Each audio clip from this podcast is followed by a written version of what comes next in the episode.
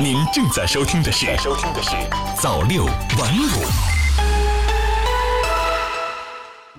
朋友你好，欢迎收听早六晚五晚间新闻。今天是二零一九年六月十三日，星期四，一起来关注一下今天的大事小情。首先来关注时政方面，国家卫健委将尽快在全国范围推广安宁疗护。记者从国家卫生健康委员会日前召开的例行发布会上获悉，已启动第二批全国安宁疗护试点，试点范围扩大到上海全市和北京市西城区等七十一个市区，将尽快把安宁疗护在全国全面推开。安宁疗护是老年健康服务体系中的重要一环，旨在为疾病中末期或老年患者在临终前提供全方位的照料和人文关怀。目前，安宁疗护在发达国家已经比较普遍。我国在二零一七年，在北京市海淀区、吉林省长春市、上海市普陀区、河南省洛阳市、四川省德阳市开展了第一批全国安宁疗护试点工作。北京已清理十个垃圾黑中转站，一百零六人被刑拘。今年以来，北京市公安局联合城管委等部门严厉打击整治非法倾倒垃圾乱象。截至目前，共清理垃圾黑中转站、黑渣土场十个，先后在延庆、丰台、房山、顺义、朝阳、石景山、通州等地区破获非法倾倒垃圾案件十起，刑事拘留一百零六人。再来关注财经方面，科创板开板，中国资本市场迎来历史性时刻。科创板十三日正式开板，随着消息从陆家嘴论坛传开，各方目光再次聚集黄浦江畔。短短两百多天，从去年十一月初的宣告到改革方案逐步清晰，再到正式开板，中国资本市场迎来了一个全新板块。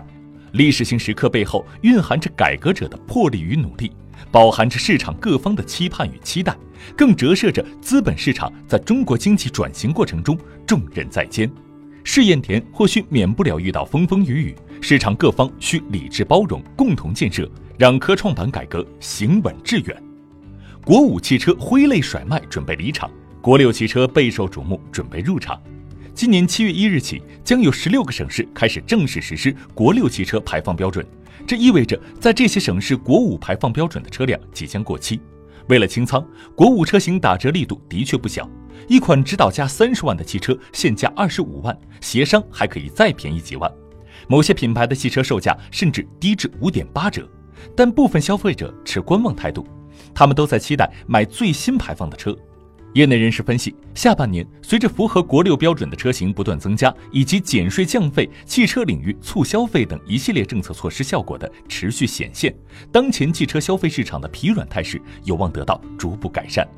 最后再来关注国际方面的消息：十七国九个项目入选中国空间站首批科学试验。中国载人航天工程办公室和联合国外层空间事务办公室十二日在维也纳联合宣布，来自十七个国家的九个项目从四十二项申请中脱颖而出，成为中国空间站科学实验首批入选项目。这标志着中国空间站国际合作进入新阶段。这些项目来自瑞士、波兰、德国、意大利、挪威、法国、西班牙、荷兰、印度、俄罗斯、比利时、肯尼亚。日本、沙特阿拉伯、中国、墨西哥、秘鲁等十七个国家的二十三个机构，包括政府机构和私营实体等。项目涉及的领域包括空间天文学、微重力流体物理与燃烧科学、地球科学、应用新技术、空间生命科学与生物技术等。据介绍，中国空间站将在二零二二年前后完成建造，具备支持开展大规模多学科的空间科学研究、技术验证和空间应用的独特优势。波音已俩月无商用机新订单，还在生产737 MAX 系列。去年十月和今年三月，各有一架737 MAX 八型客机坠毁，共致三百四十六人丧生。据美媒报道，美国波音公司五月没有接到新的民用客机订单，这是波音连续第二个月未获商用飞机订单。商用客机订单量裹足不前，不仅因为737 MAX 系列客机停飞或禁飞危机，同样因为波音仍有大约五千架客机的积压订单，一些客户现在不需要额外订购飞机。好了，以上就是今天早六晚五晚间新闻的全部内容，我是 news 华，我们明天早间再见。